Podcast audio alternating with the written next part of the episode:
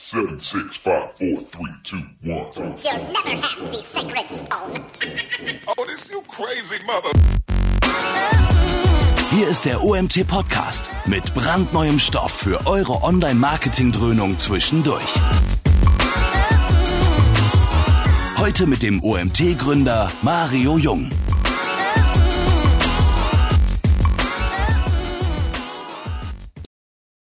So, ja, wir haben das nächste Webinar. Ich begrüße euch recht herzlich nach ein paar Wochen mal wieder. Ähm, vorab gesagt, wir werden mich in, der, in, den nächsten Wochen relativ häufig sehen. Wir haben im Mai, ich weiß gar nicht, so zwischen acht und zwölf Webinaren, also relativ viel geplant. Ist auch schon einiges online, solltet ihr mal reinschauen. Heute haben wir mal ein etwas anderes Thema, ein bisschen juristisch angehaucht, zur E-Privacy-Verordnung. So, Speaker zu dem ganzen Thema, ein bekanntes Gesicht. Den Ingo seht ihr schon oben in der Kamera. Hallo. Ingo, ich sage immer gerne mein Lieblings-Ingo. Ingo, äh, Stammgast bei uns bei der Konferenz. Letztes Jahr hat er uns ausgeholfen. Nach einer kurzfristigen Absage eines Speakers ist er sofort eingesprungen. Eine, eine der Online-Marketing-Personen, mit der ich sehr gerne sehr viel zu tun habe. Und deswegen freue ich mich, dass Ingo auch heute wieder mit einem Thema zur Verfügung steht. Ein Thema, was wir bis jetzt noch nicht abgedeckt haben. Und ja, ich freue mich sehr darauf. Ähm, an euch da draußen gilt wie immer, für die, die das erste Mal dabei sind, wir haben in eurem Panel habt ihr einen Chat. Und wenn ihr Fragen zu dem Thema E-Privacy oder zu dem Gesagten von Ingo habt, könnt ihr das über den Chat stellen. Und ich werde am Ende der Session dem Ingo diese Fragen in einer kleinen Q&A-Runde vorlesen, beziehungsweise werde ich auch noch mal eigene Fragen haben vielleicht. Und ja, so kommen wir am Ende wahrscheinlich noch in eine schöne Diskussion. Für die, die, wie gesagt, das erste Mal dabei sind, wir werden auch aufzeichnen, beziehungsweise wir zeichnen gerade schon auf. Und ähm, ja, im Nachgang ist die Aufzeichnung auch zum Nacharbeiten natürlich wieder bei uns im Club hinterlegt. Also ich denke, bis spätestens morgen könnt ihr das dann auch bei uns abrufen. So, ich bin jetzt ruhig. Jetzt, äh, ich bin heute nicht hier der Protagonist. Äh, lieber Ingo, ich wünsche dir viel Spaß bei deinem ersten Webinar. Nee, dein erstes dein zweites bei uns? Dein erstes. Also das, bei euch das auf jeden Fall das erste und so viele habe ich auch noch nicht gemacht. Okay, also von cool. daher, äh, aber auf jeden Fall das erste. Super. Fange ich einfach mal an. Also, die Bühne gehört dir, Ingo. Danke, Mario. Vielen Dank für die, für die nette Introduction. Und äh, wenn ich euch mal wieder einspringen kann, tue ich das natürlich jederzeit gerne und freue mich auch schon auf, die, äh, on, auf den Online-Marketing-Tag dieses Jahr. So, also herzlich willkommen. Äh, sind ja doch schon eine ganze Menge Leute da. Ähm, ich weiß, OMT ist grundsätzlich auch oft so ein bisschen SEO-lastig. Das ist jetzt hier heute nicht, bei mir nicht der Fall. Ähm, es ist ein anderes Thema, das die Online-Branche ja jetzt gerade sehr stark ähm, polarisiert und beschäftigt. Mario hat zwar gesagt, in Spanien ist das nicht der Fall, aber in Deutschland ist das so. Äh, das ist die Datenschutzgrundverordnung, äh, mit der sich gerade jeder Webseitenbetreiber, Online-Werbetreibende etc. rumschlagen darf. Und eben, was ja eigentlich noch viel schlimmer ist, am Horizont die E-Privacy-Richtlinie. Aber darauf gehen wir gleich erstmal äh, dann ein bisschen genauer ein. Kurz ein paar Worte zu mir, äh, will ich nur ganz kurz. Also ich mache Online-Marketing fast schon mein halbes Leben, äh, seit 1999. War viele Jahre und bin es auch immer noch ähm, eigentlich Affiliate, also Publisher. Bin auch relativ erfolgreich darin und habe mein Unternehmen äh, Kayada GmbH im Jahr 2004 gegründet. Habe im Jahr 2014 Teile des Unternehmens an die Drillisch AG verkauft, also ein Mobilfunkdienstleister und ich berate eben auch Unternehmen im Online-Marketing, unter anderem, wie ihr sehen könnt, Mediamarkt Saturn, äh, Vodafone, Philip Morris, ähm, im E-Zigarettenbereich oder die Axel Springer AG. Ich habe auch ein paar Bücher geschrieben. Äh, das aktuellste ist Performance Marketing. Also wer Interesse hat, äh, sei dem das natürlich sehr ans Herz gelegt. Aber auch an anderen Büchern partizipiert, wie zum Beispiel am Online Marketing Manager von Felix Beilharz. So, das soll es aber dann auch schon zu mir sein, außer dass ich jetzt auch noch für die Presse schreibe, also für die Internet World Business oder Basic Thinking. So, also die Datenschutzgrundverordnung ist eben eben das aktuelle Thema. Ähm, wir wissen ja, also auch durch den Facebook-Skandal und so weiter, dass eben ähm, es da so ein, einen gewissen ein Spannungsfeld gibt zwischen dem, wie die Daten der Nutzer geschützt werden müssen, also die, äh, die Privatheit im Internet, also die berechtigte Privatheit im Internet, die ja jeder von uns als Nutzer auch gerne haben möchte, aber eben um effizientes Online-Marketing zu betreiben, Entschuldigung, um effizientes Online-Marketing zu betreiben, müssen natürlich eben Online-Werbetreibende auch da auf Daten zugreifen können, um eben passgenaue Werbung ausliefern zu können. Sonst kommen wir halt wieder zurück zum alten Banner, das irgendwelchen Umfeldern geschaltet wird und überhaupt nicht zum, zum Empfänger der Werbung passt. Was die, Datenschutzgrundverordnung jetzt neu regelt, äh, die tritt am 25. Mai diesen Jahres in Kraft. Und ein großer Punkt ist eben die Einwilligung. Das kennen wir eigentlich vom E-Mail-Marketing schon lange, dass äh, wer E-Mail-Marketing betreibt, wir brauchen grundsätzlich äh, ein Double Opt-in von den Nutzern. Also sprich, äh, er meldet sich für Newsletter an, erhält eine E-Mail, in dem er gefragt wird, möchtest du diesen E-Mail, diese E-Mail-Newsletter wirklich empfangen? Und erst wenn er dann drauf drückt auf die Bestätigung, darf der E-Mail-Dienstleister oder der Online-Shop oder wer auch immer E-Mails senden. Das wurde aber in der Vergangenheit noch relativ lax gehandhabt. Das ist jetzt eben nicht mehr der Fall. Und ebenfalls sehr stark kommt dazu die Rechenschaftspflicht, also sprich äh, als E-Mail-Marketing-Dienstleister, wenn wir jetzt bei diesem Beispiel bleiben, sollte man tunlichst nachweisen können in Zukunft, dass man, ähm, dass man wirklich auch die Berechtigung hat, E-Mails zu versenden, ähm, weil sonst drohen sehr hohe Strafen. Weiterer Punkt der Datenschutzgrundverordnung ist eben das Recht auf Vergessenwerden. Also Facebook hat das ja auf der F8-Konferenz gestern auch sehr stark angekündigt, dass es möglich sein wird, seine Daten sehr einfach zu löschen. Und äh, das ist eben auch ein, ein neuer Punkt eben, dass es eine Auskunftspflicht gibt. Ähm, also sprich, ein Nutzer darf dann beim Online-Anbieter jederzeit anfragen, äh, welche Daten hast du denn von mir gespeichert? Und äh, dementsprechend müssen Unternehmen diese, diese Dinge halt auch vorhalten. Das ist jetzt alles noch gar nicht, ähm, also hier sind eben, wenn man als Unternehmen eben sich, kann man sich ein paar Fragen stellen, noch ganz kurz zur Datenschutzgrundverordnung. Wir wollen ja eigentlich zu E-Privacy kommen, deswegen hier noch ganz kurz. Das sollte man sich als Unternehmen jetzt fragen, äh, entsprechend. Habe ich die Zustimmung? Kann ich das beweisen? Warum habe ich die Daten gespeichert? Eben bei größeren auch, was tue ich bei Datendiebstahl und äh, wie schütze ich vor allem personenbezogene Daten gegen solche Fälle. Das ändert jetzt das Online-Marketing noch gar nichts, die, also die Datenschutzgrundverordnung ändert das Online-Marketing noch gar nicht so essentiell. Das sind ein paar Dinge natürlich, das ist nervig und äh, es gibt auch grundsätzlich unter Anwälten ähm, unterschiedliche Auffassungen, wie exakt das alles sein muss. Also da wird sich auch noch vieles klären. Ähm, es ist schwierig und wir alle, die im Online-Marketing sich irgendwie ähm, bewegen, werden jetzt auch so die, die Nervosität, die da draußen ist oder wer auf Facebook surft, äh, muss sich das hier nur mal anschauen, wie viel DSGVO ähm, Posts es da gibt, Kommentare, Unsicherheit, wie viele Artikel dazu erscheinen und so weiter.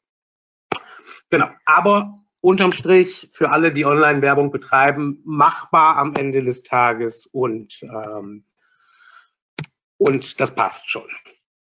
Kritischer wird es eben mit der sogenannten E-Privacy-Verordnung, die jetzt dann noch nicht ausformuliert ist, aber möglicherweise im Ende Mai 2019 in Kraft treten könnte.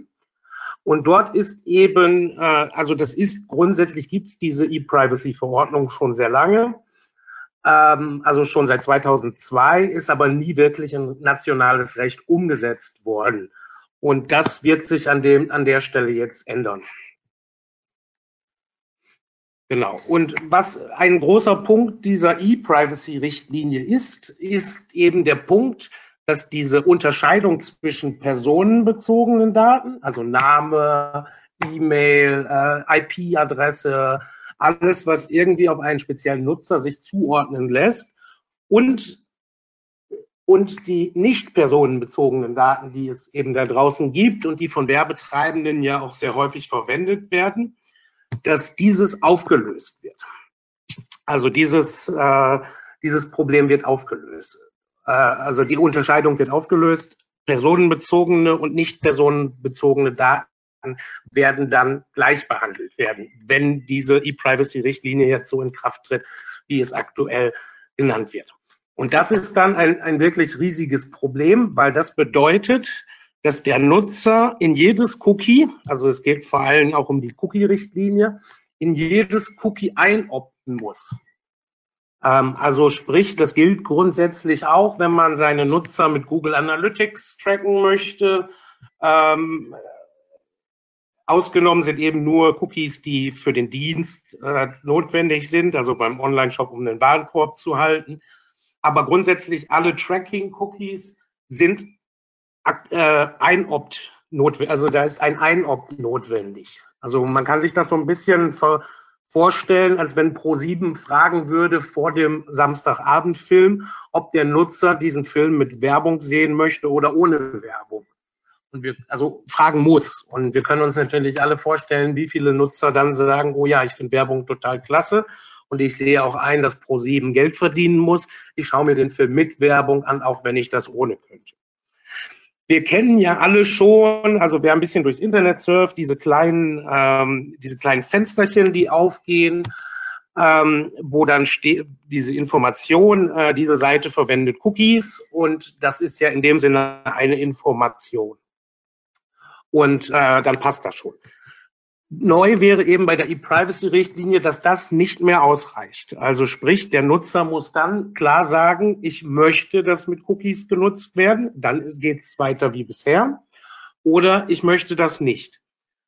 Was ist, also andere Länder haben ja diese Richtlinie schon ein bisschen weiter umgesetzt. Ich weiß nicht, wer zum Beispiel schon mal in Holland äh, vor einer Zeit war auf einer Webseite, die haben es so versucht, dass der Inhalt einer Website überhaupt nicht mehr erkennbar war, sobald der Nutzer auf diese Seite kam, sondern er musste halt erst akzeptieren, dass er Cookies akzeptiert und dann konnte er den Website-Inhalt sehen.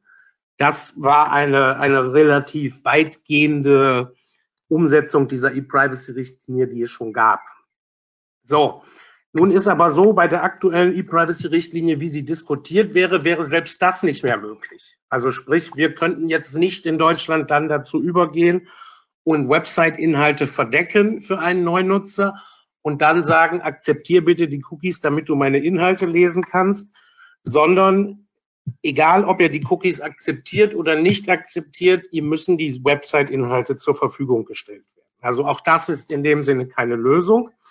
So, und wir haben eben das grundsätzliche Problem, dass natürlich ist es sehr schwer zu formulieren, wie soll man einem Nutzer Cookie, die Cookie-Akzeptanz schmackhaft machen, wenn man sagt, ich brauche die, um deine, dich zu tracken oder um, um dir passgenaue Werbung zuzuspielen. Das wollen ja die Leute nicht. Und ein großer Punkt, wo das ja auch eben zum Tragen kommt und was ja auch ein bisschen der Auslöser mit der E-Privacy-Richtlinie ist, ist das sogenannte Retargeting. Also ähm, Retargeting ist natürlich etwas, was sehr stark auf Cookies basiert. Also ein Nutzer, der auf einer Website war, aber nichts gekauft hat, äh, wird jeder kennen, der vielleicht bei Zalando oder so schon mal war, ähm, schaut sich dort ein paar rote Schuhe an, kauft diese aber nicht und geht dann weiter, surft auf einer anderen Website und sieht dort dann wieder ein Werbebanner mit diesen roten Schuhen. So, und das wäre grundsätzlich erstmal nicht mehr möglich, äh, das so durchzuführen, wenn die E-Privacy-Richtlinie so greift, wie sie greift. Und äh, weitere Probleme wäre zum Beispiel fürs Affiliate-Marketing. Also wenn einer äh, ein, eine Website einem Online-Shop einen neuen Nutzer vermittelt und wenn der dort etwas kauft, dass dann der Nutzer eine Provision erhält. Basiert ebenfalls auf Cookies sehr stark. Es gibt zwar auch andere Tracking-Methoden, die eigentlich noch fieser sind als das Cookie, aber, aber grundsätzlich ähm, schwierig. Also solange eben, er müsste halt akzeptieren, dass er dort äh, getrackt wird. So, also ein Riesenproblem für die Branche. Ähm, hier haben wir eben entsprechend noch, äh, noch mal das Ganze zusammengefasst, was ich euch jetzt gerade gesagt habe. Entscheidender Punkt eben keine Unterscheidung mehr zwischen Pseudonymen und personenbezogenem Tracking. Also pseudonymes Tracking wäre ja beispielsweise auch das Retargeting. Ein Nutzer hat sich eben bei Zalando die roten Schuhe angeschaut, hat aber gar nichts gekauft und hat auch, ist auch, steht auch in keiner Kundenbeziehung zu Zalando, äh, weil er war nur auf der Website und hat sich etwas angeschaut. Im aktuellen Fall erhält er halt eben trotzdem ein Cookie, damit ein Criteo oder ein anderer Retargeting-Dienstleister eben weiß, äh, dass er sich die roten Schuhe angeschaut hat. Und dann geht's eben, äh, wird, kann er eben anhand dieses Cookies auf weiteren Websites wieder identifiziert werden. Ähm, eben, um noch beim Criteo zu bleiben, also die Datenerhebung durch Drittfirmen, was Criteo dann ja wäre, ähm, beispielsweise. Ähm, also sprich, ähm, Zalando ist die Erstfirma, der Nutzer ist eben der Nutzer. Criteo ist eine Drittfirma, die von Zalando beauftragt wird, von, für sie Retargeting durchzuführen, ist aber in dem Sinne dann nicht mehr möglich, weil eben diese äh, weil eben Criteo nicht über die Akzeptanz oder das Opt-in des Nutzers verfügt, um ihn dann entsprechend wieder wiederzufinden. Ähm, ein weiterer Bereich, der, auf den das ebenfalls auch zutrifft, ist der komplette Programmatic Advertising, ähm, also Display-Werbung auf Nutzerbasis. Ähm, früher wurden ja Display-Banner entsprechend nach Umfeldern gekauft. Also man hat bei Bild.de beispielsweise die Kategorie Sport belegt, in der Hoffnung, dass man einen, seine Nutzer dort findet. Heutzutage wird es ja auch durch Programmatic Advertising alles sehr viel datenbasierter gelöst. Also sprich, es wird mitgetrackt, welche Websites ein Nutzer zum Beispiel aufruft und wenn er zum Beispiel bei Idealo einen Preisvergleich angestoßen hat, um sich über ein neues Samsung Galaxy S9 oder ein iPhone zu informieren, ähm, wurden diese Daten eben auch gesammelt und ihm wurde dann entsprechend im Nachgang Werbung für eines dieser Telefone präsentiert, da man ja davon ausgehen konnte, wenn er schon einen Preisvergleich anstößt und bei Idealo äh, schaut nach diesem Produkt, muss ja auch eine hohe, ein hoher Wunsch da sein, dieses Produkt zu kaufen. Auch das ist alles in Gefahr. Und wir könnten tatsächlich ein Stück weit ins Steinzeitalter des Targetings äh, zurück, äh, zurückgeschubst werden.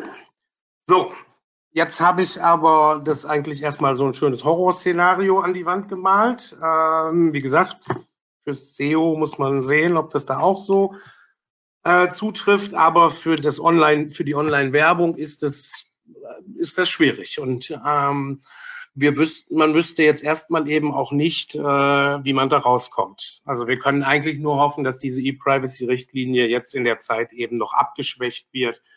Ähm, die Diskussionen laufen. Ich hoffe, dass dort kompetente äh, Leute sitzen an den Firmen, die eben auch auf die Politiker in Berlin da einwirken können oder bei der EU.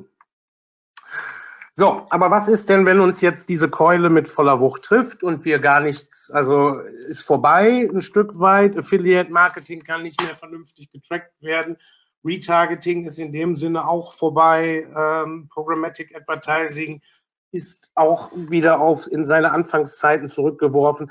Was könnte man denn eventuell tun, um eben doch noch Online-Marketing, äh, also Werbung äh, abseitig der Suchmaschinen betreiben zu können. Und da habe ich mir entsprechend was überlegt und habe mir mal genau diese netten Herren Zuge äh, angeschaut. Also jeder wird das vielleicht kennen. Ich nenne jetzt einfach mal so Namen wie Christeljes oder Ralf Schmitz oder so. Also Leute, die äh, sehr große Versprechungen machen. Also ich habe 17.000 Euro in nur drei Tagen verdient und jetzt sage ich dir, wie du das auch kannst.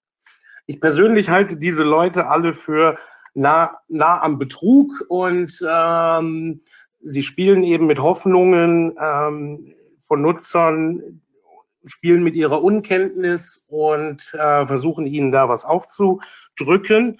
Das gleiche gilt jetzt zum Beispiel auch für sowas. Ich habe zwölf Kilo in vier Tagen abgenommen, wäre natürlich super, aber ähm, das äh, so etwas sieht man, wird jeder mal da draußen schon gesehen haben, auch so Bitcoin und so weiter und so fort. Da gibt es viele windige Glücksritter, die große Versprechungen abgeben. So, also wie gesagt, ich halte nicht viel von diesen Leuten, aber da sie sehr erfolgreich sind, habe ich mir dann zumindest mal ihr Prinzip angeschaut und die machen das schon sehr geschickt, wie sie ihre Nutzer, wie sie ihre Nutzer bespielen. Und sie haben eben diesen Vorteil, sie haben das Opt-in. Also müssen wir da auch hinkommen. So, jeder wird diesen klassischen Sales Funnel kennen, in dem Sinne, den sich auch diese Leute, ähm, Leute zur Verfügung machen. Und ich habe eben geschaut, wie kann ich dieses Prinzip, dass äh, diese Glücksritter, ich erkläre dir in zwölf Tagen, wie du Millionär wirst, äh, wie ich dieses Prinzip umwandeln kann, adaptieren kann für ein seriöses, ähm, für ein seriöses Business, das eben vielleicht auch Unternehmen helfen kann. Genau. Also diesen Sales Funnel wird jeder kennen. Ne? Also ist klar, Nutzer interessiert sich, äh, also sieht eine Werbung, die ihn irgendwo auch anspricht. Dann interessiert er sich vielleicht dafür, ähm, weil er gibt halt nochmal bei, bei einer Suchmaschine was ein. Dann möchte er das Produkt haben, äh, also macht einen Preisvergleich und dann am Ende ähm, Action, sucht noch einen Gutschein, also kauft das. So, also dieser typische Sales. Und das ist eben auch das Prinzip, wie holen wir uns Leute in diesem Sales Funnel und wie bleibt der dort auch an der Stelle. So, also um so einen Sales Funnel aufzubauen, ist eben, äh, also wir schauen uns da gleich auch noch Beispiele an von zwei Unternehmen, aber erstmal, wie kann man so einen Sales Funnel eben aufbauen? Also erstmal sollte man sich die Frage stellen, was möchte ich denn erreichen? So, also ich möchte jetzt Kunden gewinnen, die ich jetzt so nicht mehr anwerben darf wie früher. Also möchte ich Beziehungen zu ihnen aufbauen. Und da sollte man sich erstmal überlegen, wie, was möchte ich denn überhaupt erreichen? Dementsprechend. Dann ähm, baut man Inhalte auf, die um diesen Nutzer eben ähm, anhand des Sales Funnels eben immer wieder anzusprechen. Ähm, das wird gleich bei den Beispielen dann noch ein bisschen klarer und man überlegt sich genau, welche Angebote man seinen Besuchern eben machen möchte. Der Trigger ist ein kostenloses Produkt. Ähm, also ich greife schon mal kurz hervor. Zum Beispiel, wir hatten ja jetzt diese Beispiele. Ähm, ich erkläre dir in 17 Tagen, wie du Millionär wirst und eben dieses mit dem Abnehmen. Wir sehen also, beides sind sehr hochemotionale Themen. Davon gibt es natürlich nicht so viele. Also die hochemotionalen Themen, wo man Leute eben sehr stark mit triggern kann, ist, sind Geld, Liebe, Abnehmen. Ja, das war's schon fast. Ja, also Aktien und so. Also Leute, also ich, es dreht sich eigentlich immer um das Gleiche. Ja, also wie, wie komme ich an andere Menschen ran? Wie komme ich an Geld ran? So, aber es gibt eben auch Advertiser, also Unternehmen, seriöse Unternehmen, klassische Unternehmen, die sich für so etwas eignen kann, zum Beispiel aus der Beauty-Branche. Und deswegen der, am Anfang der Trigger, um einen Nutzer dazu zu bringen, seine E-Mail herzugeben und dadurch eben auch das, das, die, die Erlaubnis, dass ich ihm Werbung schicken kann, ist ein kostenloses Produkt. Sehen wir gleich. Also es könnte ein E-Book beispielsweise sein. Wichtig, dieses E-Book muss eben eine Relevanz für den Nutzer haben, weil sonst gibt er seine E-Mail-Adresse nicht her. Genau. Dann äh, sollte man eben sehen, dass man so drei Stadien hat. Also wir wollen ihm natürlich was verkaufen, aber das, der Verkauf des Produktes sollte da nicht im, im Vordergrund stehen, sondern wir schicken ihm immer wieder Informationen, die ihn an unser Unternehmen in dem Sinne binden und immer wieder Interesse halten, also dass wir ihm weiterhin E-Mails schicken können und dementsprechend, äh, das sollte immer im Vordergrund stehen, dass wir ihn äh, anhand dieses Sales Funnels an, dem, an der Stelle begleiten. Genau, also Verkauf eben passiert eher subtil. Also äh, derjenige, der seinem Nutzer erklärt, wie man in fünf Tagen Millionär wird, also die, die Tageszahl ändert sich immer auch mal, mal fünf, mal zwölf Tage, aber es geht sehr schnell. Ähm, die äh, sind natürlich sehr stark. Also wenn man sich das anschaut, die pumpen dann schon sehr stark und versuchen Nutzer dazu zu bringen, Dinge zu kaufen. Der eine macht es auch ein bisschen subtiler, aber es sollte eben auf jeden Fall subtil passieren. Es steht eigentlich die Information im Vordergrund, die man seinem Nutzer gibt und der Verkauf von Produkten passiert dann so ein Stück weit nebenbei. So, also was hat man denn für Vorteile, wenn man eben diesen Funnel sich aufbaut? Ähm, so zu den Besonderheiten kommen wir gleich. Aber das Schöne ist eben, wenn man einen Kunden, wir bleiben jetzt mal im Beauty-Bereich, ähm, also sprich, man hat Kosmetik, Parfum und ähm, und solche Produkte, äh, äh, Kosmetik und Parfum, so in seinem Online-Shop verkauft man. Und das Schöne ist da eben, man kann seinem Nutzer immer wieder was verkaufen. Also es ist nicht, dass er ein Produkt kauft und dann nie wieder etwas braucht. Und wenn man ihn eben in diesem Funnel hat und immer wieder Informationen zur Verfügung stellt, dann ähm, kann man eben äh, den Lifetime Value dadurch steigern, also sprich dem Nutzer immer wieder etwas verkaufen. Ähm, man umgeht eben diese E-Privacy-Richtlinie, weil mit dem mit dem E-Book oder was auch immer man ihm kostenlos zur Verfügung stellt. Man kann auch zum Beispiel ihm ein Produkt, eine Produktprobe äh, zusenden, die er gegen seine E-Mail erhält, kostenlos oder nur, er muss nur die Versandkosten tragen oder irgendwas. Also da, da ist man eben offen, aber die E-Privacy-Richtlinie wird eingehalten. Weiterer Vorteil gegenüber Online-Werbung ist, man hat halt einen direkten Kundenkontakt. Also wenn man eben von ihm die Berechtigung hat, ihm E-Mails zu schicken, ist das in dem Sinne besser, als wenn man ihn immer wieder retargeten muss oder über Online-Werbung gewinnen und so weiter. Das Weitere, und das gucken wir uns auch gleich, man gewinnt eine Menge Kundendaten, die man eben auch wieder nutzen kann. Man stärkt die eigene Marke, sollte klar sein, wenn man eben eine direkte Beziehung hält und kann eben Cross- und Upsellen zu Produkten, die er schon mal wieder gekauft die er sich schon mal gekauft hat. So, und hier ist eben genau das, wie wir die Daten sammeln über die Nutzer. Ähm, also wir teilen die ein. Also wir stellen jetzt dann, wenn wir jetzt bei dem Beispiel E-Book bleiben, wir stellen jetzt kein, ein E-Book, kein E-Book für alle her, sondern wenn ich jetzt im Beauty-Bereich auch bleibe, so als Beispiel eben, wir schreiben ein E-Book mit den besten Schminktipps für blonde Frauen. Das stellen wir jetzt zur Verfügung. Dann, äh, dass Sie sich herunterladen können. Damit haben wir schon mal erste Attribute über diejenigen, die sich das herunterladen. Wir wissen, dass es eine Frau ist. Wir wissen, dass sie, äh, dass sie blond ist in dem Sinne. Und äh, je nachdem, wie, wie tief wir das dann aufbauen und wie sehr wir das micro-targeten, kann man natürlich im direkten Vergleich weitere Informationen aufholen. Und wir wissen dann eben, haben schon mal die ersten Daten dieser Person, blond, Frau, ups, pardon, blond, Frau, äh, da und können eben die weiteren Informationen, die wir dieser Person schicken, können auf die schon mal auf diesen Informationen aufbauen. Also wir werden ihr nie wieder Männerprodukte schicken, wir werden ihr nie wieder Produkte schicken oder oder Produkte anpreisen, die für Dunkelhaarige sind ähm, können aber eben damit dann spielen und sammeln ja auch weitere Daten im, über die weitere Kommunikation. So, also eben Microtargeting von Nutzern basierend auf natürlichen Attributen und Charakteristiken, die sie haben. Haarfarbe, Augenfarbe, Art der Haut. Also da kann man im Beauty-Bereich eben sehr kreativ sein. Ähm, Schminktipps für Frauen mit Sonnenproblemen, äh, mit direktem Sonnenlicht und solche Dinge. Also da kann man an der Stelle sehr kreativ sein.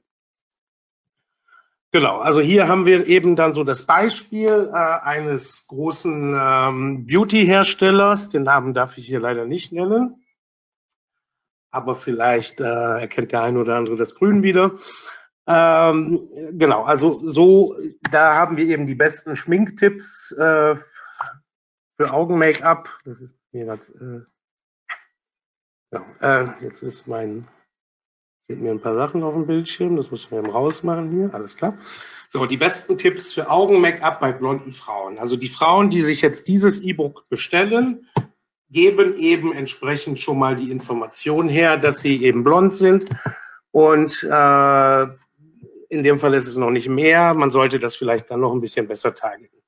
Wichtig eben, und das ist es, Sie erhalten den Download, also das, das E-Book, nur gegen Eingabe Ihrer E-Mail-Adresse und äh, müssen dann eben erst, bevor Sie das E-Book dann tatsächlich erhalten, erhalten Sie eben eine E-Mail mit einem Opt-in, ganz klassisch. Und ähm, wenn Sie das bestätigen, wird Ihnen dieses E-Book dann zugesandt. Und wir haben in, der, in dem Moment die Berechtigung, ihr weitere E-Mails zuzusenden. Natürlich kann sie sich jederzeit davon abmelden. Aber da muss man auch in jeder E-Mail wieder darauf hinweisen, dass es möglich ist, für sie sich abzumelden. Aber ähm, grundsätzlich haben wir sie erstmal drin. So, jetzt haben wir hier ein etwas schwierigeres Beispiel, aber zumindest nochmal ein anderes. Das ist Vodafone. Und zwar hier in diesem Fall die besten Tipps für Smartphone-Fotos von Sonnenuntergängen. Das ist noch, sieht man gleich so an dem Thema, dass es deutlich schwieriger ist, weil die Nutzer jetzt nicht so wirklich persönliche Attribute über persönliche Attribute verfügen. Ähm, aber man könnte zum Beispiel da als erste Information hier rauslesen, dass Ihnen die Kamera eines Smartphones, Tablets oder was auch immer schon mal sehr wichtig ist. Ähm, Vodafone ist auch in dem Sinne trotz weiterhin ein eher schwierigerer Kandidat, weil sie nicht so viele Produkte haben, die sie dem Nutzer verkaufen können. Also sie haben Mobilfunkverträge offensichtlich, dann haben sie noch DSL, dann haben sie noch Smart Home Lösungen und so darum her sicherlich noch so ein paar andere Dinge. Aber es ist nicht so wie jetzt zum Beispiel bei dem Beauty-Hersteller, wo der Nutzer eigentlich immer wieder ein Produkt haben, gebrauchen kann an der Stelle. Also von daher schwieriger muss man sich überlegen, wie kann man das hinkriegen. Aber für Vodafone ist es natürlich interessant, jemandem, der ein Smartphone hat, eventuell ein weiteres Smartphone dann zu verkaufen, also auch ihn anzusprechen mit hier, das Huawei P20 hat jetzt die ganz hervorragende neue Kamera, wäre das nichts für dich ähm, und so weiter. Also von daher muss man kreativ sein, wie man das eben entsprechend machen kann. Genau, also es gibt mehrere Möglichkeiten, diese Nutzer dann eben, nachdem sie ihr Opt-in eingeholt haben, anzusprechen. E-Mail habe ich jetzt hier die ganze Zeit verwendet, ist auch das passendste und klassischste. Weitere E-Books natürlich, also wenn man dann die blonde Frau hat und ihr schon die besten Schminktipps gegeben hat, kann man da natürlich tiefer wieder reingehen und ähm, man kann eben auch einen geschlossenen Bereich in der Website einbinden, um dort auch weitere Daten einzuholen. Und wir sammeln eben über den gesamten äh, gesamten Lifecycle, also wenn wir dann eben mit dieser Person, wir haben ihre E-Mail-Adresse, sie hat sich dieses erste E-Book beispielsweise runtergeladen, wir haben ihre E-Mail-Adresse, und äh, dürfen ihr jetzt auch Nachrichten schicken und holen dann eben, nehmen alle Daten entsprechend weiterhin auf. Äh, also wir sehen, hat das E-Book heruntergeladen, wir sehen, welche E-Mails sie später geöffnet hatte, welche Links sie sich angeschaut hat, äh, welche Links geklickt wurden, welche Produkte sie sich dann eventuell auf der Website dahinter angeschaut hat, welche Produkte sie gekauft hat. Das sind alles Daten, die dann in, diesen, in diese Datensätze einfließen, um das Profil dieses einzelnen Nutzers immer weiter zu verfeinern, um dann eben immer passgenauere Werbung, also äh, Information, weitere Informationen, aber auch Produktvorschläge senden zu können, um dann auch die Conversion Rate sukzessive weiter nach oben zu treiben, weil wir ihr immer bessere Produktvorschläge machen können durch jede Daten, alle Daten, die wir so sammeln. Wie ich schon sagte, das eignet sich alles am besten für Unternehmen, die emotionale Produkte anbieten, also am besten für die Bereiche Geld verdienen, ähm, abnehmen, Liebe.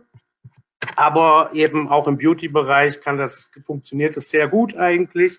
Äh, wir stehen noch ein bisschen am Anfang, aber, aber, aber es wird. Ähm, das funktioniert natürlich am besten. Und natürlich, das Unternehmen sollte halt auch mehr Dinge als eins zu verkaufen haben wenn das Unternehmen nur ein Produkt hat, das es an den Mann bringen muss und danach nichts mehr zu verkaufen hat, braucht man sich da auch nicht den großen Funnel aufbauen. Maximal eben, um diesen Nutzer dann zum einmaligen Verkauf zu animieren.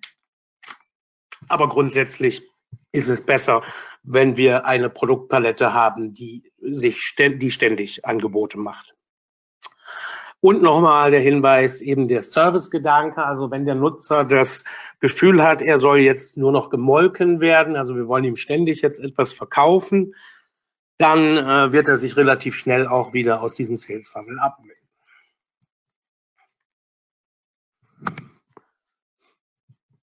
Was dann eben, und das ist auch das System, an dem wir arbeiten, äh, ist natürlich eben entsprechend äh, das künstliche Intelligenz, momentan auch so ein bisschen überstrapaziertes Hypeboard. Äh, also künstliche Intelligenz eben aus diesen gesamten Daten automatisiert, ähm, sprich ähm, diese Daten zusammenfügt, auch andere Nutzer finden, die wieder ähnliche Attribute haben also dass künstliche Intelligenz dann am Ende des Tages übernimmt, dass jetzt niemand mehr das manuell kuratieren muss, welche Informationen man jetzt diesen Nutzern zuschickt, sondern äh, dass das alles die, die Maschine macht. Also unser Ziel ist ein vollautomatisiertes System, das den Nutzern mit der Zeit immer bessere Artikel, äh, Inhalte und Produkte vorschlägt. Ähm, das ist so das Ziel, wo wir hinwollen. Momentan ist es natürlich noch, noch sehr schwierig, ähm, weil eben auch noch nicht genug Daten da sind, weil die künstliche Intelligenz auch noch nicht, nicht ausgereift genug ist an der Stelle. Aber da soll es eben hingehen, dass man eigentlich dann ein wirklich vollautomatisiertes System, das gefüttert ist mit Inhalten, die dann immer wieder zu den Nutzern passen und ihnen die passenden Dinge zur Verfügung stellt. Genau, ähm, hier nochmal eine kurze Zusammenfassung an der Stelle, äh, was eben uns bei der E-Privacy-Regulation droht. Und ähm, jetzt hatte ich eben vorgeschlagen, was eventuell machbar wäre, wenn, ähm, wenn das alles so kommt, also wie man die Nutzer trotzdem noch anfragen könnte. Und dann bedanke ich mich und wäre auch schon durch. Mario? Ja, ich bin da. So schnell konnte ich die Kamera noch nicht anmachen. Alles gut. Ähm, lieber Ingo, äh, danke für den äh, doch detaillierten Vortrag und ähm, ich, bin, ich bin sehr, wie soll ich sagen, ich finde es immer sehr spannend, weil in dem Thema traue ich mich nicht so richtig raus. Ist mir doch ein bisschen zu juristisch angehaucht. Wie ist also dein Hintergrund? Ähm, hast du, wieso hast du dich so intensiv damit jetzt beschäftigt? Nur aus deiner Funktion als Online-Marketer oder gibt es da auch einen anderen Hintergrund?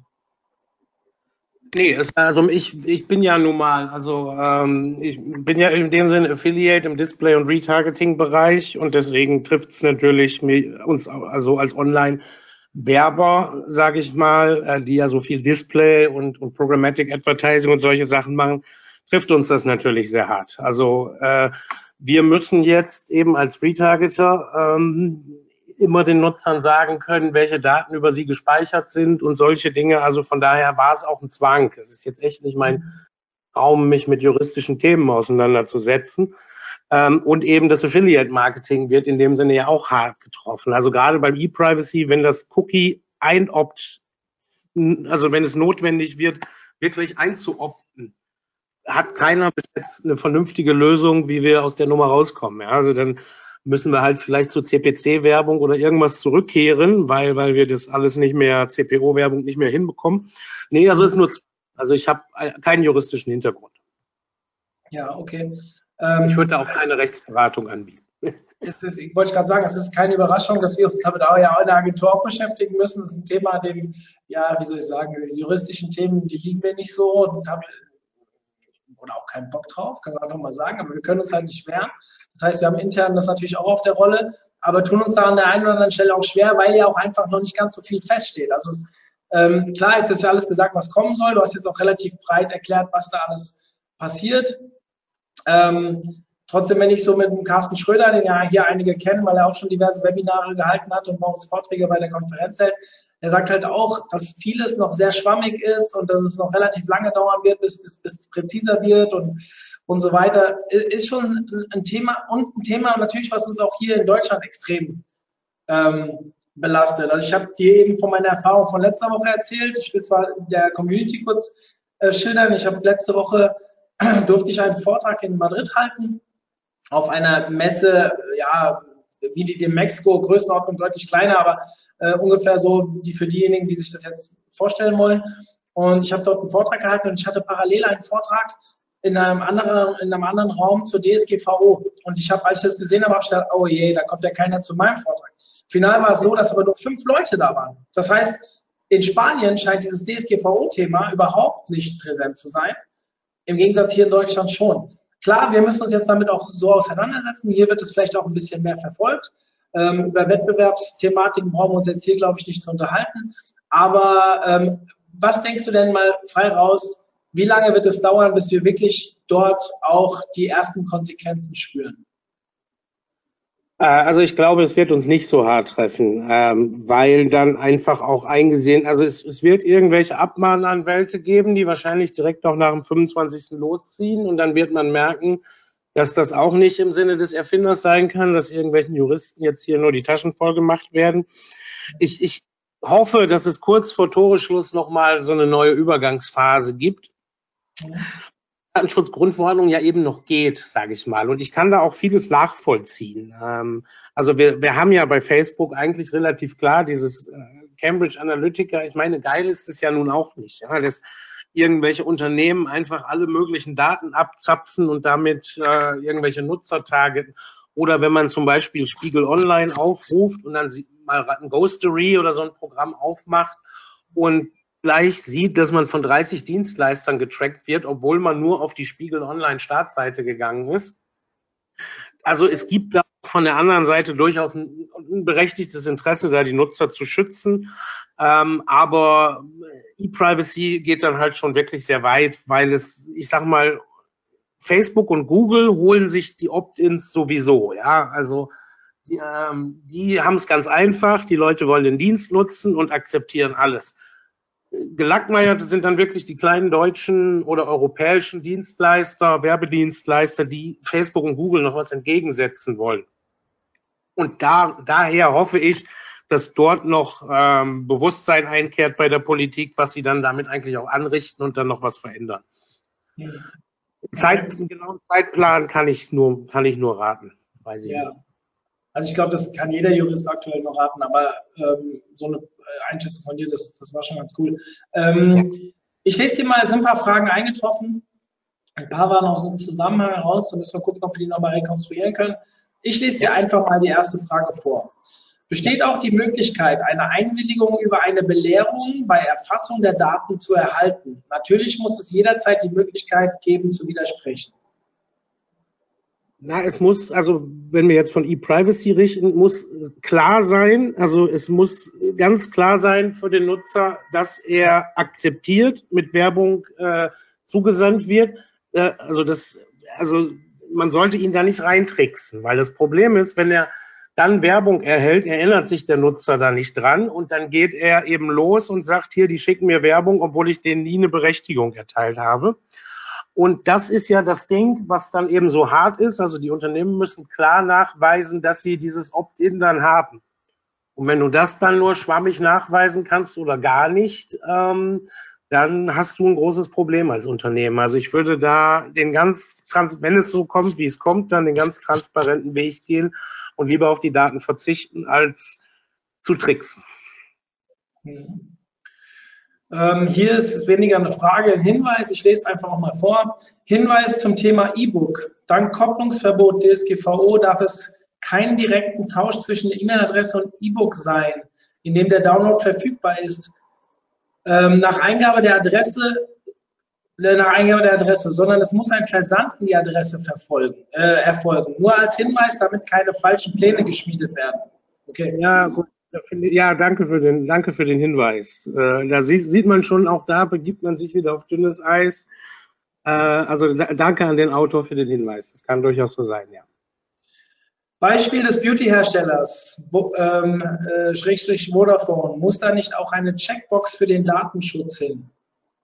Ich kann mich jetzt nicht ja, genau daran erinnern. Aber den Datenschutz hin, das ist, ähm, das ist, äh, die Screenshots sind nicht ganz aktuell, richtig. Wollte ich auch nochmal anpassen. Auch Gut. danke für den. Hi Ingo, wie beurteilst du die Single Sign-On-Allianzen in Klammer Verimi, NetID, IAV etc. für Anbieter, die nicht den Weg über eine E-Book-Logik den, den Content einholen wollen? Ähm, naja, es ist zumindest ein Versuch, ja. Ähm, das Ding ist halt eben, wie, wie, wie schaffen sie es dann eben, die Nutzer dazu zu bringen, wirklich ihnen dieses, äh, die, das Opt-in in dem Sinne zu geben. Ja? Also Das ist ja das Ding. Facebook und Google haben es eben sehr leicht, ähm, weil die Leute wollen halt die Services auch nutzen und dementsprechend geht es. Ähm, ich bin äh, durchaus ein Fan davon, ein dem etwas Europäisches, Deutsches, was auch immer entgegenzusetzen. Wie die Erfolgsaussichten sind, äh, schwer zu sagen. Ich bin aber eher ein bisschen skeptisch. Mhm. Ähm, jetzt sind noch ein, zwei Fragen weiter reingegangen, die jetzt nicht direkt auf das Thema abzielen. Die möchte ich dann dementsprechend hier auch nicht ähm, ansprechen. Grundsätzlich, wo glaubst du jetzt, du bist als Affiliate-Marketer doch am meisten äh, oder stark involviert. Was glaubst du persönlich, welchen Teil des Online-Marketings wird die ganze Geschichte am, am ehesten treffen? Oder am meisten treffen? ähm, ne, das Display Programmatic Advertising, glaube ich, weil das eben sehr mega, also Affiliate Marketing muss man eben eben sehen. Ähm, da gibt es zumindest dann noch ein Session Tracking, wenn das Cookie Tracking halt nicht mehr geht, was du ja brauchst, um um auch nachgelagerte Sales vergüten zu können. Also nicht, dass der Sale halt sofort, bei, beim Amazon Partnerprogramm ist es ja eigentlich so, dass der Sale auch sofort erfolgen muss ähm, die haben ja jetzt keine, keine größere Cookie-Laufzeit.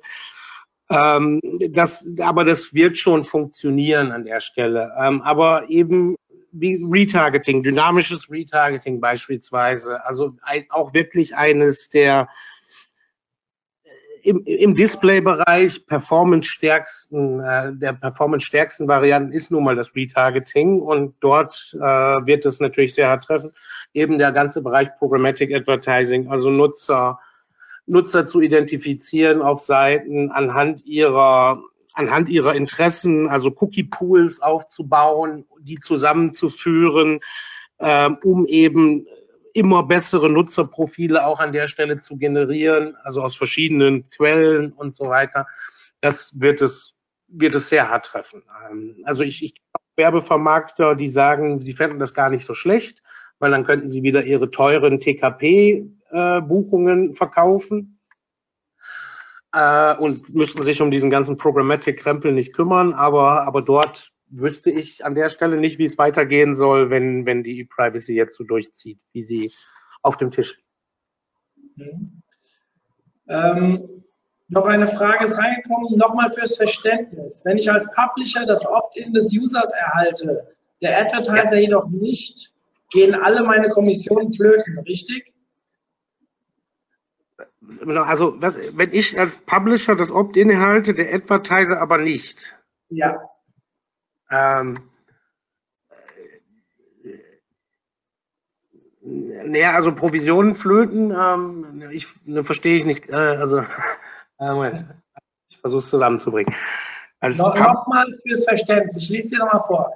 Wenn ich, ich als Publisher, wenn ich als Publisher das Opt-in des Users erhalte, der Advertiser ja. jedoch nicht, gehen alle meine Kommissionen flöten. Nee, nicht zwingend. Also das ist, das ist nicht zwingend. Du, du wirbst ja dann als Affiliate. Äh, also in dem Sinne, du hast ja dann das Opt-in. Also wenn ich mir jetzt so einen E-Mail-Marketer vorstelle, äh, der dann die Berechtigung hat, äh, seinem Nutzer eben Werbung zu schicken, gibt's ja so Dienstleister, der kann dann durchaus Werbung für einen Advertiser machen, auch auf CPO-Basis. Und dann zahlt der Advertiser auch die Provision durchaus an den, an den äh, Nutzer, äh, an den E-Mail-Marketer aus. Mhm. Also nichts, sehe ich keine Verbindung zwischen jetzt, äh, dass da Provisionen gestrichen werden. Okay. Ähm, cool. Ähm, ich habe an der Stelle noch zwei, drei Punkte. Also das ist für euch die Zeit, wenn ihr noch eine Frage habt, die doch noch zu stellen. Ähm, ich habe euch vorhin gesagt, dass wir sehr viele Webinare im Mai erwarten. Ich möchte euch kurz ein bisschen darauf hinweisen, was wird. Wir haben am Montag gleich zwei Stück. Da ist unser Content Monday wieder. Wir haben zwei Vorträge, einen ganz spannenden Vortrag von zwei Damen der Firma Otto. Den Vortrag habe ich selbst schon gehört bei der Contentix. Äh, klasse Vortrag zum Thema Skalierung ohne Qualitätsverluste. Könnt ihr euch mal anschauen. Sehr, sehr cool. Ähm, am 15.05. haben wir das dritte Mal den Nils Kattau da. Da geht es um Conversion-Optimierung beim E-Mail-Marketing. Das haben wir heute ein paar Mal auf, kurz angesprochen. Ich glaube, das ist entstanden aus einem anderen Webinar, wo Nils Besucher war, wo wir in die Diskussion reinkamen und wie man eigentlich E-Mails aufbauen sollte, damit die Performance höher wird. Ich glaube, da gibt es nicht viele in Deutschland, die das besser können wie Nils. Und ähm, ansonsten tatsächlich auch noch ein bisschen was im Affiliate-Bereich, kurz nachdem die DSGV ähm, live geht, dementsprechend vielleicht auch ganz spannend. Und als letztes haben wir an einem Feiertag, an dem Pfingstmontag, ja, fragen sich viele, warum machen wir das am Pfingstmontag? Wir wollten das einfach mal ausprobieren, weil wir so häufig hören, dass die Leute während der Arbeitszeit nicht zuhören können. Am Pfingstmontag mit dem Uwe Hammann ein Thema ähm, für alle, die auf Amazon verkaufen und verkaufen wollen. Ganz, ganz spannend. Uwe ist sehr aktiv seit zwei Jahren im Bereich Amazon Marketing als Betreiber von Geschenke24.de und meiner Meinung nach eine absolute Koryphäe in dem Bereich. Schaut euch das mal an, die URL, wo ihr euch anmelden könnt für die ganzen Webinare, habe ich jetzt gerade nochmal in den Chat reingehauen. Könnt ihr euch gerne anmelden. Ist alles kostenfrei, so wie ihr es von uns gewohnt seid. Dementsprechend freue ich mich, wenn ihr dabei seid. Als letztes möchte ich darauf hinweisen, wir gehen in den Endspurt, was den Early Bird Tarif für unsere Konferenz angeht. Noch genau einen Monat bis zum 31.05. kriegt ihr das Ticket günstiger. Wir haben einen ziemlich guten Absatz dieses Jahr, deutlich besser als die Jahre zuvor. Ich glaube nicht, dass wir bis zum letzten Tag dieses Jahr Tickets verkaufen werden, ähm, weil wir einfach vorher voll sind. Heißt, ähm, nutzt die Chance, nutzt die Chance, es günstiger zu bekommen. Ihr wisst, alle, die jetzt bis zum 31.05. ein Ticket kaufen, die können sogar noch das Programm mitbestimmen. Also wir machen gerade ein Call for Paper. Wir haben mittlerweile über 50 Vorträge eingesammelt die, ähm, sich gerne präsentieren möchten. Aber final dürfen alle die, die bis zum 31.05. ein Ticket gekauft haben, entscheiden, welche Vorträge final dann auch zum OMT kommen. Es werden coole Leute dabei sein. Ich habe Karl Kratz gesehen, äh, Felix Beilatz, äh, Björn ist wieder dabei. Also die haben alle eingereicht und wir erwarten noch viel, viel mehr. Also letztes Jahr waren es ja knapp 100. Ich denke, das schaffen wir dieses Jahr wieder und äh, ist die Basis für eine geile Veranstaltung im September. Ich hoffe, dass ihr wieder alle dabei seid oder viele von euch wieder dabei sein und mal zu uns nach Wiesbaden kommen. Lieber Ingo, das ist keine Frage mehr reingekommen. Das ist in Ordnung. Damit sind wir durch. Du bist Das erreichbar. ja- Man sieht, man sieht Meine E-Mail-Adresse ist ja auch dort, steht dort. Also ja, gerne auch direkt. gut. Wenn ihr noch Fragen habt, haut rein, schreibt Ingo. Ingo ist sehr aktiv in den sozialen Medien, antwortet normalerweise auch immer relativ schnell. Oh, jetzt sehe ich, ist doch noch was reingekommen. Ingo, wollen wir das noch schnell machen? Ja, Wollen wir das noch machen? ja, ja, ja. Hallo, habt ihr eine Übersicht aller Cookies, die für das Opt-in betrachtet werden müssen? Wir nutzen beispielsweise Google Maps auf der Webseite. Dort wird gleichzeitig ein YouTube-Cookie gesetzt. Wie geht man damit um? Ähm, ich habe das, ich hab das tatsächlich nicht, aber, aber hier der, der Niklas Plutte vielleicht. Ähm, ich soll mir eine E-Mail schicken. Ich schaue, ob ich das auftreiben kann.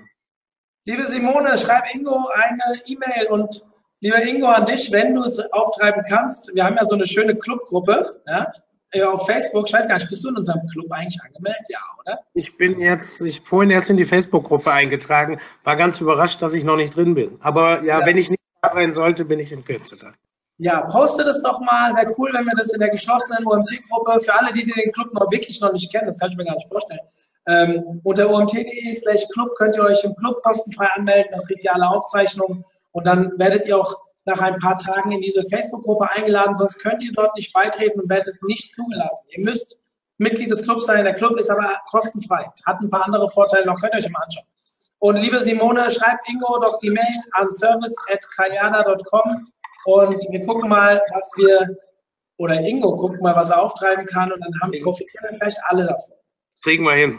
Muss ich zur Not mal im Anwalt fragen. Aber wir schaffen das. Ja, Ja, wunderbar. Niklas müsste das, glaube ich, haben. Er hat ja jetzt mit seinem neuen Tool da hantiert. Ich denke mal, der wird sowas äh, sicherlich haben. Cool. Vielen Lieber Dank. Ingo, vielen, vielen Dank für die Performance. Vielen Dank für, an alle, die da gewesen sind. Ich hoffe, es war irgendwas dabei für euch. Und Feedback ist willkommen, genau. Und äh, dann machen wir demnächst nochmal ein neues Webinar. Ja, würde ich mich freuen. Und an alle da draußen, wie gesagt, Montag geht's weiter. Ich hoffe, ihr meldet euch alle wieder vielzeitig an. Äh, ja, äh, ihr wisst, was ich meine. Vielzählig an. Und ähm, ja, ich wünsche euch eine schöne Restwoche und ein schönes Wochenende. Soll ja super Wetter werden. In diesem Sinne, Ja. bis dann. Ciao, ciao. Tschüss.